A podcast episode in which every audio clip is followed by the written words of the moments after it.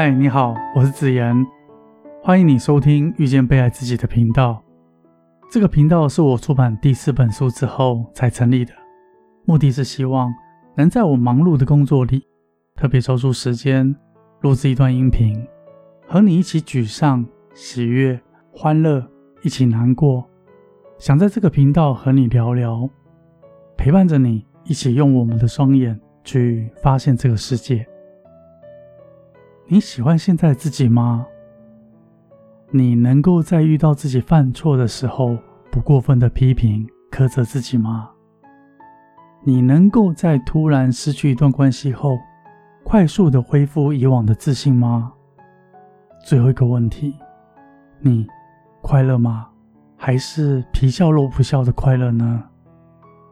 是否感觉到从小到大？快乐的指数伴随着自己的年纪逐渐的递减，这全是因为你寄托的方向错误所导致的。说到寄托，就像是你把最珍贵、最贵重的物品交给了谁？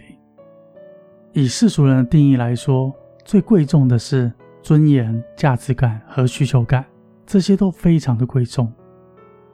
当你爱上了某一个人，你顺势的会把这个尊严、价值感和需求感寄托给了那个人。从此之后，你的心就已经不再属于你自己的了。而后交给你所爱的人决定的心情，甚至你的未来。当你喜欢上自己的工作团队，你自然而然的会把尊严、价值感和需求感寄托到公司上，或是主管，或是同才。往后，你的价值也就不再属于自己的了。你无法做主，这个价值感属于主管的、公司的。当你寄托在父母、家庭上，那么你的尊严、价值感和需求感也等同寄托到了他们身上，任凭他们为你平分处置。命运好的人可以被好好珍惜着，命运劳碌的人。可能会被冠上某个世俗的定义，被迫不平等的对待，就好比像是重男轻女。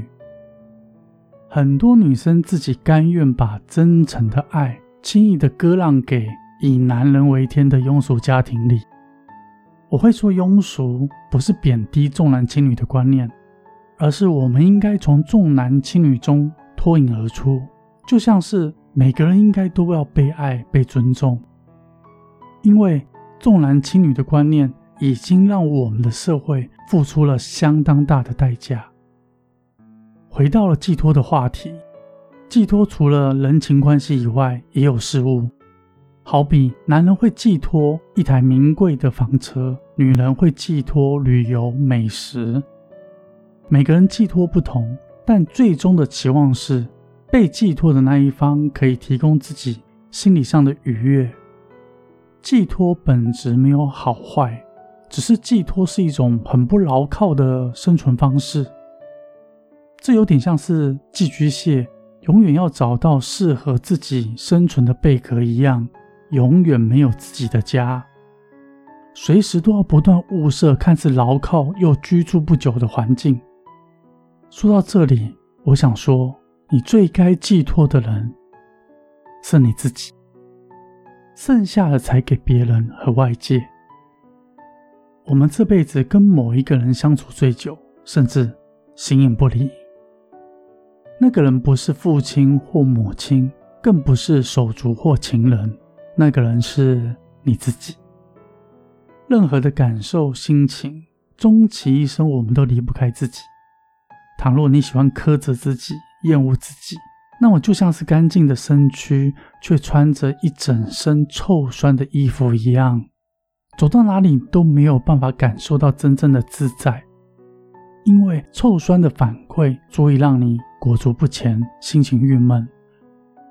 越是否定、欺压、羞辱、找自己麻烦的人，就像是身穿臭衣服一样，总是皮笑肉不笑，甚至消极、负面，失去热情。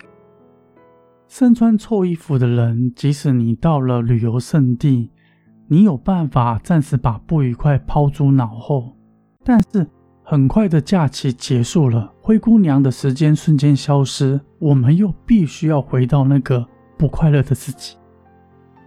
不断反复找自己麻烦的人，有时候只是单纯想利用逼迫自己去完成他人的欢喜，讨好他人，顺势的把那份寄托感增值，期待他人给你最美好的尊严、价值感和需求感，但是。很少人会长时间喜欢靠近身穿错衣服的人，就像是很少人会长时间靠近一个会闷闷不乐的人一样。为什么呢？因为这世界只允许美好的事物，没有人会去理会寒酸的人。所以，不断否定自己的人，即使成功，你也不会真正的快乐。不如把时间耗费在我们自己的心智上。褪去那层臭酸藏污纳垢的衣物，先让自己自在，你才能够真正喜欢上这个世界，才有力量去改变这个世界。然而，那份臭酸的味道来自于我们的内心，那是一种放不掉的感受。我们应该先从寄托在自己的身上开始，先整顿好自己此刻的心情，作为最佳的起点。好想告诉你，无法从内心流露出的喜悦，那是没有办法真正的长久。